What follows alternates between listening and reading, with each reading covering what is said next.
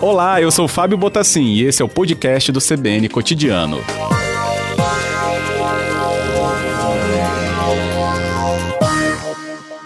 Boa tarde, doutora Raquel. Obrigado por nos atender. E boa tarde. É um prazer estar aqui falando com vocês.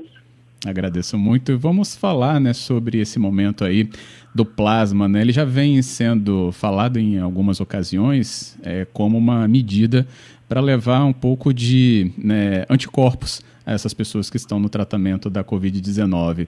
É esse o princípio dessa pesquisa que o EMOS, então, passa a trazer né, mais com esse vigor maior, doutora Raquel? Sim, a gente tem né, essa, esse projeto de pesquisa, a gente já está desenvolvendo esse projeto já há algum tempo e somente agora a gente está apto é, para iniciar de fato a transfusão do plasma convalescente em pacientes com a Covid-19.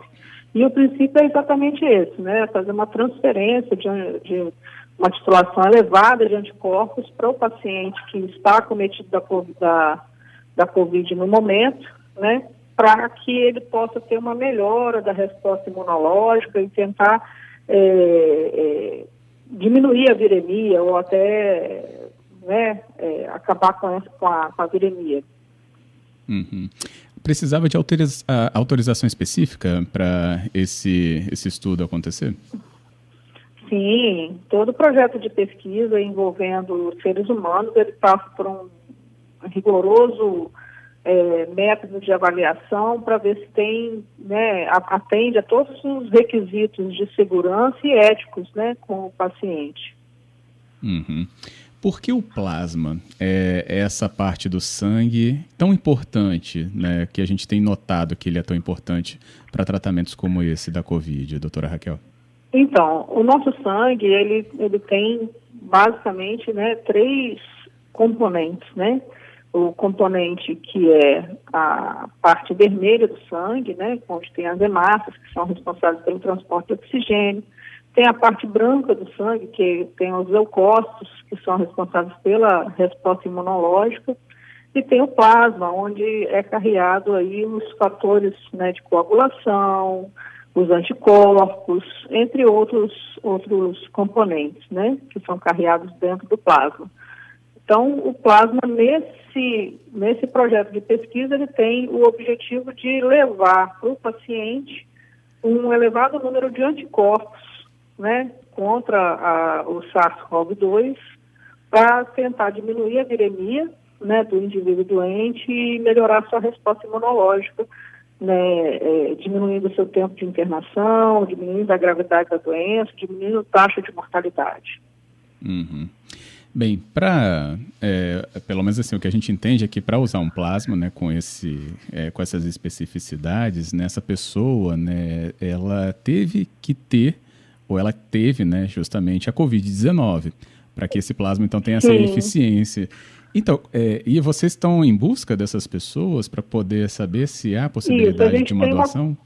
É isso. A gente tem uma parceria com a Vigilância Epidemiológica, onde a gente consegue é, saber quem teve o, o teste RT-PCR positivo, né, na população, e aí a gente faz uma busca ativa dessas pessoas, convidando a participar da pesquisa como doador de plasma. Né? A gente tem tido uma resposta muito boa da população, de modo geral, a maioria se mostra muito é, disponível para participar, querendo de fato ajudar o próximo que está nesse momento enfrentando a doença. Uhum. Bem, aí uma vez identificado e a doação ser feita, a pergunta passa então para o paciente. Como é que ele recebe esse plasma? É, como é que isso então, entra no seu organismo? Dentro do. Não, então, é igual uma transfusão de hemocomponente normalmente, né? É uma transfusão de, de hemocomponente, de fato, né? É, da mesma forma que ele recebe uma transfusão de sangue, uma transfusão de plaquetas, ele recebe hum. a transfusão de plasma. Só que dentro do escopo da pesquisa, né, a gente seleciona o paciente né, para receber esse plasma. Ele tem que estar dentro dos critérios de melhor, que a gente acredita que ele vai ter uma melhor resposta à inclusão do plasma. Uhum. Muito legal.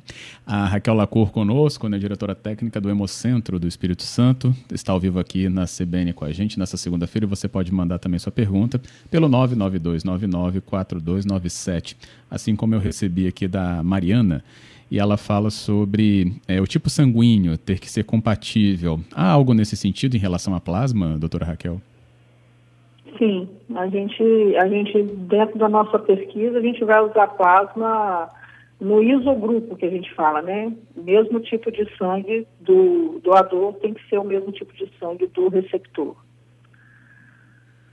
Isso torna a pesquisa, é, acho que até mais específica, não? É, você conseguir um paciente com determinado tipo, achar o outro que nas condições né, necessárias elencadas pela pesquisa também atenda essa, essa semelhança?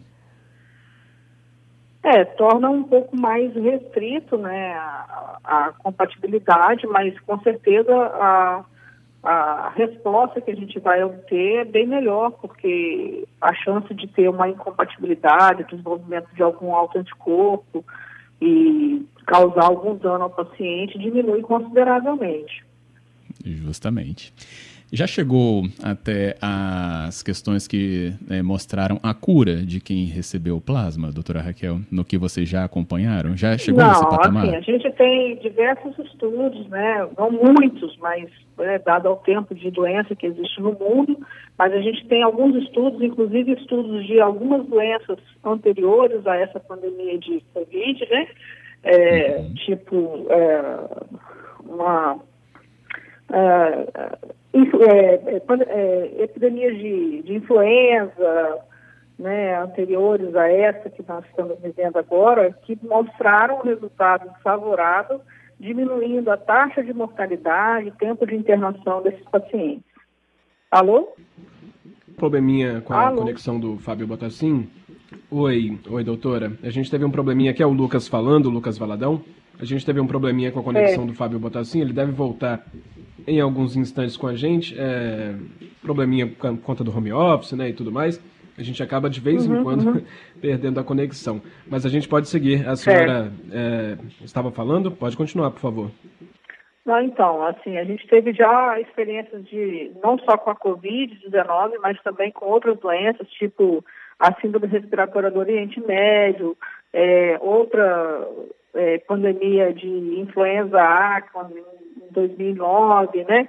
E que mostraram uma redução da taxa de mortalidade ta e de redução também do número de dias de internação desses pacientes. Então, a gente acredita que a gente vai é, melhorar né, é, a taxa de mortalidade da Covid-19 diminuindo o tempo de internação, diminuindo o tempo de ventilação mecânica. E essas duas, só esses dois fatores, né, numa situação em que você tem um risco de uma sobrecarga no sistema de saúde, já vem a ajudar bastante, não só aquele paciente, como a população em geral. Bem, eu volto aqui, aqui, a doutora Raquel está me ouvindo agora? Estou ouvindo. Ah, que bom. É uma pequena falha aqui na conexão. Mas eu estava acompanhando aqui a resposta né, que a senhora dava. A minha dúvida que eu até estava fazendo anteriormente era se, com o avanço de, de outras, é, outros centros né, nessa questão do plasma, ou outras instituições, há algum tipo de comunicação que vocês tenham né, para receber dados deles ou enviá-los daqui para eles pra, sobre o uso do plasma? Olha, é, a gente tem uma comunicação muito boa com toda a hemorrede nacional, né? Os hemocentros de todo o país, a gente se conversa sempre, a gente tem uma conversa quase que todos os dias, né, com todos eles. E é óbvio que todos nós desenvolvemos pesquisas com características semelhantes, é, baseados em estudos né, é, semelhantes também, desenhos semelhantes, e depois que terminar cada pesquisa, é, existe com certeza o interesse em fazer um estudo multicêntrico, né, que a gente vai, vai é, é, compilar os dados de, dos hemocentros do país todo para poder ver um resultado geral. Uhum. Raquel Lacour conosco, a diretora técnica do Hemocentro do Espírito Santo, e sobre as questões das doações em geral. Doutora Raquel, a gente está acompanhando né, sempre é, e também reforçando apelos para que os doadores não parem né, de fazer a sua colaboração, assim como também chamar aqueles que puderem fazer a sua doação. É um momento em que é necessário que isso fique muito mais forte né, para a população não deixar de fazer a sua doação de sangue? Com certeza. É, apesar da gente ter, uma, ter tido uma diminuição né, no número de cirurgias eletivas, né, e internações de modo geral por outras causas que não o Covid, é, a despeito disso, né, outras doenças continuam necessitando de tratamento e algumas cirurgias de urgência não podem deixar de existir. Então a demanda por sangue ela continua, né? A gente observou ao longo dessa, desse tempo de pandemia, isolamento social, altos e baixos né, na, na, na, curva de doação de sangue no Hemocentro, não só aqui do, do nosso estado, como nos outros estados do país também, em que a gente se viu na, na, segunda quinzena de maio com uma situação muito crítica de estoque de sangue, correndo sério risco de não conseguir ter hemocomponentes para o fornecimento para o paciente que precisa. É, diante disso, a gente fez uma, uma campanha, deu uma reforçada na campanha, né, chamando os doadores. Nesse momento, a gente está mostrando aí uma, uma recuperação ainda bem tímida, mas a gente voltou a ter uma curva crescente no estoque e a gente espera manter isso. Então, é sempre importante que a população tenha essa consciência de que a gente precisa de doadores de sangue todos os dias dentro dos hemocentros. Isso mesmo. Reforçado esse convite, o EMOS tem né, a sua unidade, a sua sede em Maruípe, não é isso, doutora? Isso, o EMOS coordenador fica aqui em Maruípe, entre o Hospital das Clínicas e o Hospital Santa Rita, e a gente tem mais os hemocentros regionais em, em Linhares, Colatina, São Mateus e a unidade de coleta de serra. Fora isso, nós temos também nosso, o nosso ônibus é, para coleta itinerante, e mais recentemente a gente fez uma nova modalidade de coleta externa com um grupo menor em que a gente não depende do ônibus para ir a algumas empresas, condomínios, né, que a gente leva uma cadeira do papai, leva o equipamento e monta dentro da estrutura do parceiro uma pequena sala de, de, de banco de sangue. Que ótimo. Reforçado esse convite tão necessário também. Queria agradecer muito, Raquel, pela sua participação ao vivo aqui com a gente na CBN. Muito obrigado, viu? Eu, não, a gente que agradece. Uma boa tarde a todos. Boa tarde também.